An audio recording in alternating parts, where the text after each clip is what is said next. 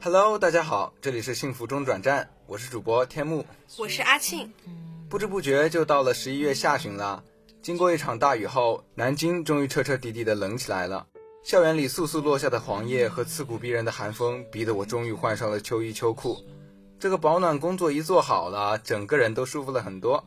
没错，我是大一新生的时候还会想着穿得漂亮一点出门，当然美丽就得动人。然而。也并没有什么人欣赏我的美，于是我现在还是觉得保暖比较重要。这个月开始各，这个月开始各门课程都陆陆续续的结课了，考试也是一门接着一门。说句老实话，我有好久都没有睡过懒觉了，每天都在熬夜复习赶 DDL，这样的日子什么时候是个头啊？当代大学生的秃头生活啊！你说到睡眠，我想到了之前看到的一个文章。这位兄弟做了一个三十天早睡挑战，从视频里面完整的记录了他这一个月以来的变化，外貌上看起来真的是改变了很多，尤其是皮肤、气色，连痘痘都没有了。早睡也就早起，早晨起来也就有时间做做运动，早餐也能坐着好好吃了，而不是在路上急匆匆的吃个面包啥的。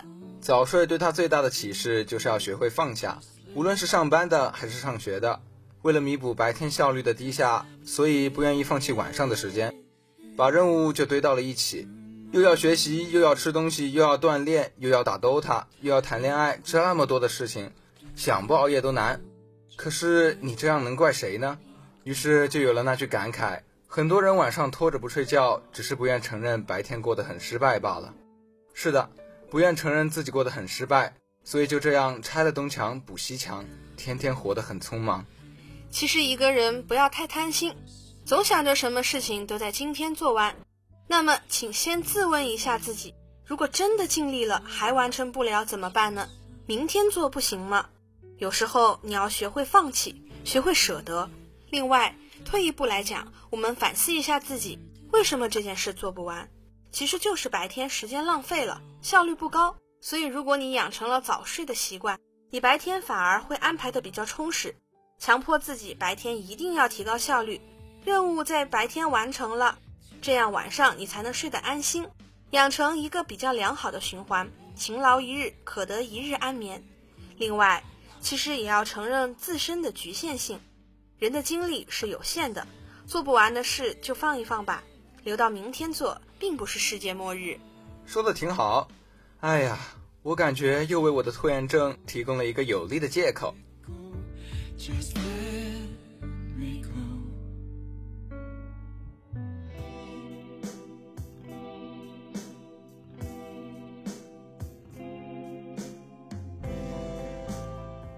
欢迎继续回到幸福中转站，下面就是校园树洞环节啦。前两天啊，我刷表白墙的时候，突然发现一个挺有意思的帖子。我本以为这个话题只会在中学校园里出现，没想到现在大家都上大学了，还有这种现象发生。哎呀，你就别卖关子了，快说说是什么事儿吧。就是文理科的歧视现象。其实这个问题一直存在，可能浙江的同学感受不太明显，但在文理科分科的省份，这个问题几乎所有人都遇到过，也讨论过。不会吧？都上大学了，还有人会抱有这种偏见吗？不过说到这件事儿啊，我可太有体会了。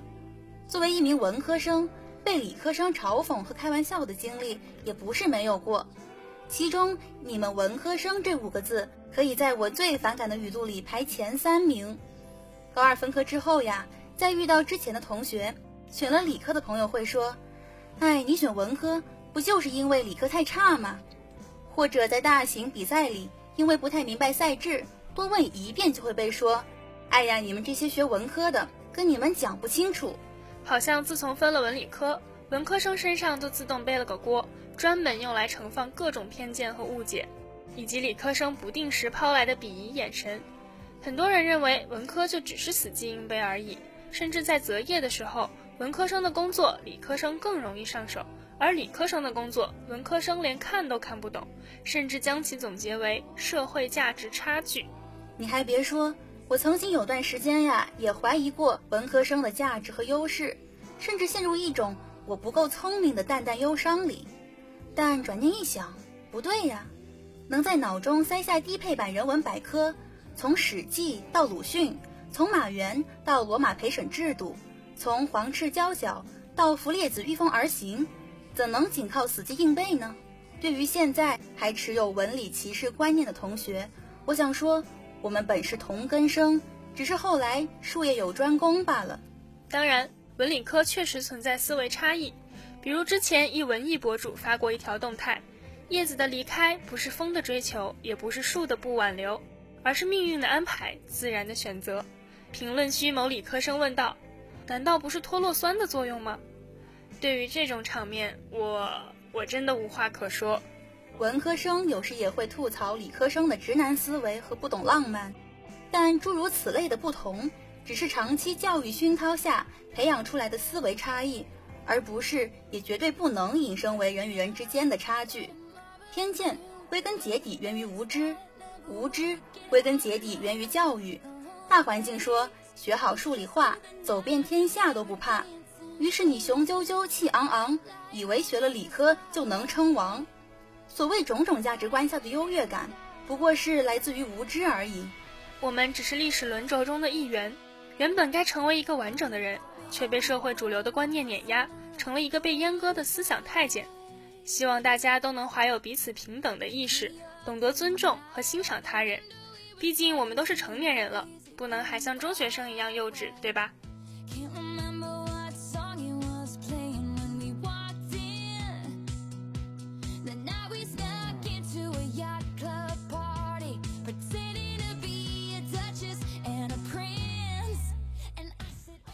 欢迎继续收听《幸福中转站》，下一个环节是南京探店之后街美食。最近的天气好冷呀，南京真的入冬了吗？作为一个北方人，实在是不太适应呢。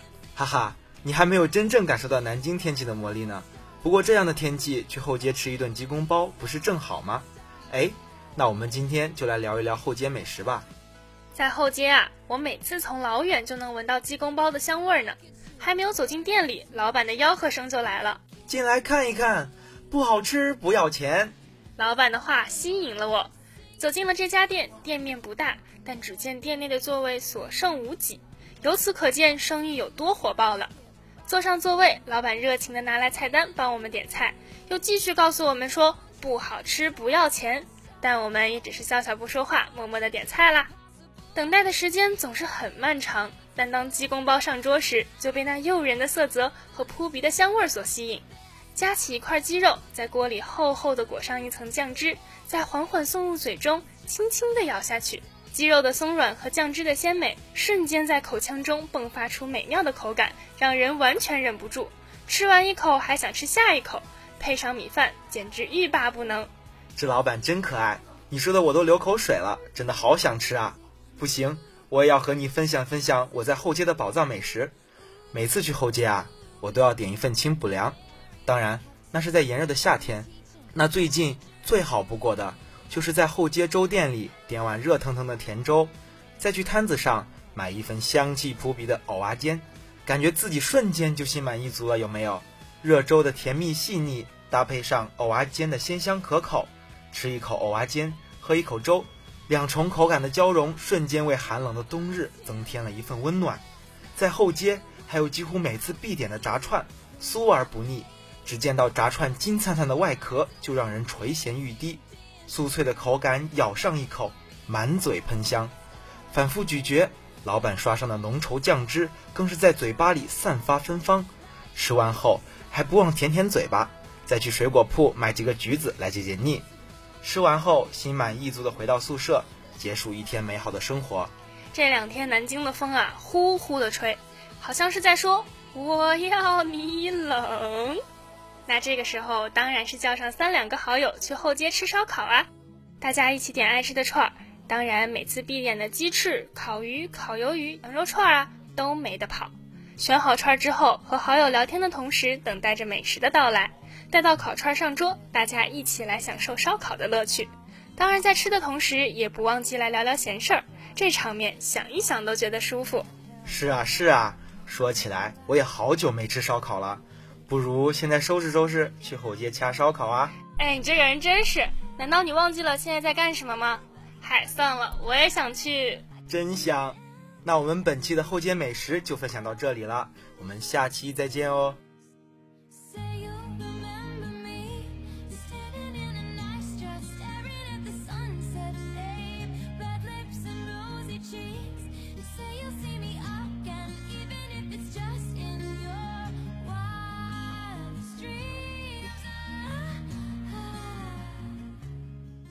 Hello guys, this is old friend Rosa. And this is Jennifer. Jennifer, recently I've read a novel called The Chaser. It was really impressive to me. Really? So what does it talk about? It tells a story about love and death. Let me share with you.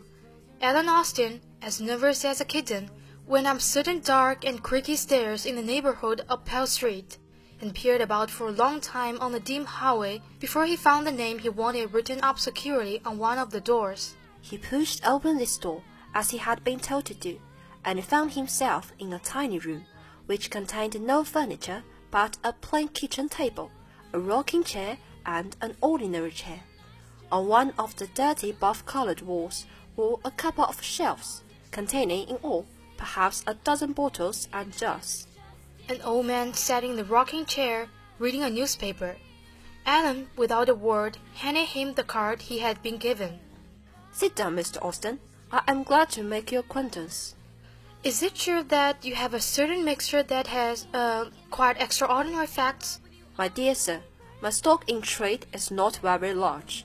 I don't deal in laxatives and teasing mixtures. But such as it is, it is varied.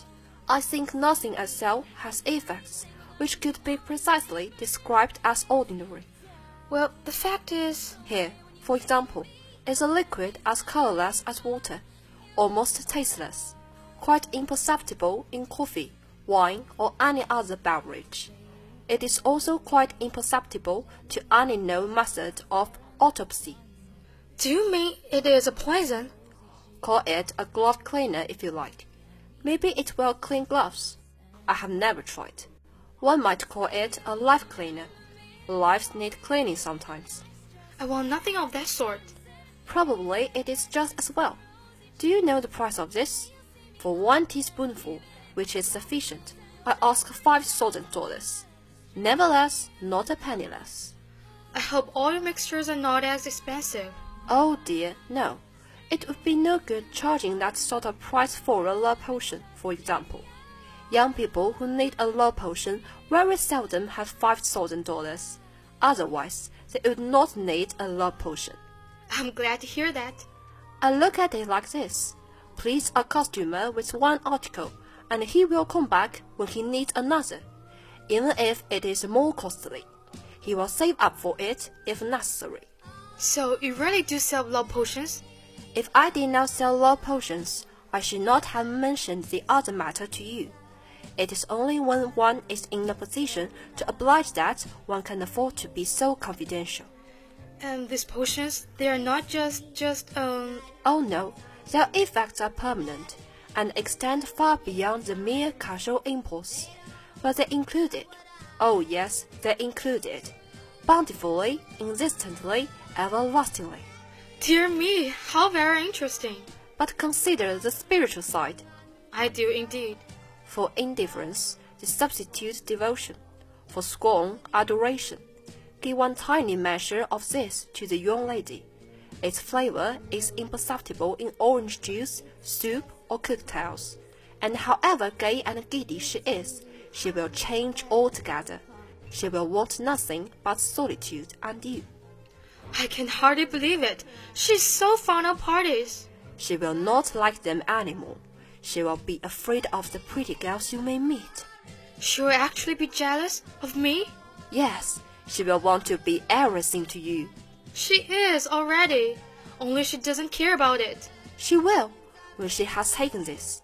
She will care intensely. You will be her sole interest in life. Wonderful. She will want to know all you do, all that has happened to you during the day, every word of it. She will want to know what you are thinking about, why you smile suddenly, why you are looking sad. That is love. Yes, how carefully she will look after you. She will never allow you to be tired, to sit in a draught, to neglect your food. If you are an hour late, she will be terrified. She will think you are killed or that some siren has caught you. I can hardly imagine Dinah like this. You will not have to use your imagination. And, by the way, since there are always sirens, if by any chance you should, later on, sleep a little, you need not worry. She will forgive you in the end. She will be terribly hurt, of course, but she will forgive you in the end. That will not happen. Of course not. But if it did, you need not worry. She would never divorce you. Oh, no. And, of course, she will never give you the least, the very least, ground for uneasiness. And how much is this wonderful mixture? It is not as dear as the glove cleaner or life cleaner, as I sometimes call it. No, that is five thousand dollars, never a penny less. One has to be older than you are to indulge in that sort of thing. One has to save up for it. But the love potion? All that, that is just a dollar. I can't tell you how grateful I am. I like to oblige. Then customers come back later in life, when they are better off and want more expensive things. Here you are. You will find it very effective. Thank you again. Goodbye. Au revoir. That's the whole story, and today I want to end our program in a special way. What way? Au revoir. See you next week.